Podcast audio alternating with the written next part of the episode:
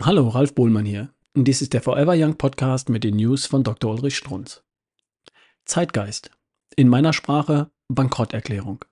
Nachzulesen im Gesundheitsmagazin der Welt am Sonntag aus dem Jahr 2014. Ein tröstlicher Artikel zum in Deutschland ja explodierenden Typ 2 Diabetes. Überschrift Blutzuckerwerte im Griff. Wer hätte das nicht gern? Hier steht, wie es geht. Tröstlich. Es ginge eben nicht um Verzicht auf Lebensqualität und strenge Diät. Nein, bewahre. Es geht um moderne, hochmoderne Medizin. Bitte achten Sie auf die Abstufung. Zitat. Die aktuellen Empfehlungen zu einer ausgewogenen Ernährung und aktiven Lebensweise entsprechen aber weitestgehend denen für Gesunde. Genügt dies nicht, um die Blutzuckerwerte in den Griff zu bekommen, kann der Arzt zusätzlich Medikamente verordnen. Zitat Ende. Schon durchschaut?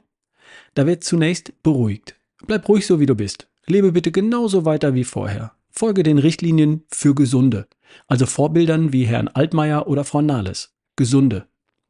Woher die aktuellen Empfehlungen stammen, wissen Sie, liebe Leser, inzwischen auswendig. Von der DGE und von der DDG, der Deutschen Diabetesgesellschaft. Gleicher Hintergrund, gleiche Sprache, gleiche Empfehlungen. Reichlich Kohlenhydrate. Und gleich doppelter Trost. Wenn der Blutzucker dann weiter steigt, und das tut er unausweichlich, gibt's Tabletten.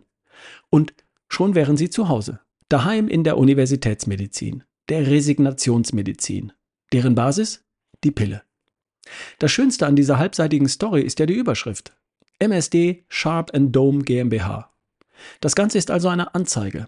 Und prompt finden wir da ganz unten tröstliche Worte über Metformin, über Insulin, über Sulfonylharnstoffe, Glidine, Glitazone, Alpha-Glucosidase und SGLT T2-Hämmer sowie DPP-4-Hämmer. Ist das nicht beruhigend? Da kümmert sich jemand um uns, nämlich Sharp und Dome. Ich bin alt genug, um hier zu konstatieren, es gehören immer zwei dazu.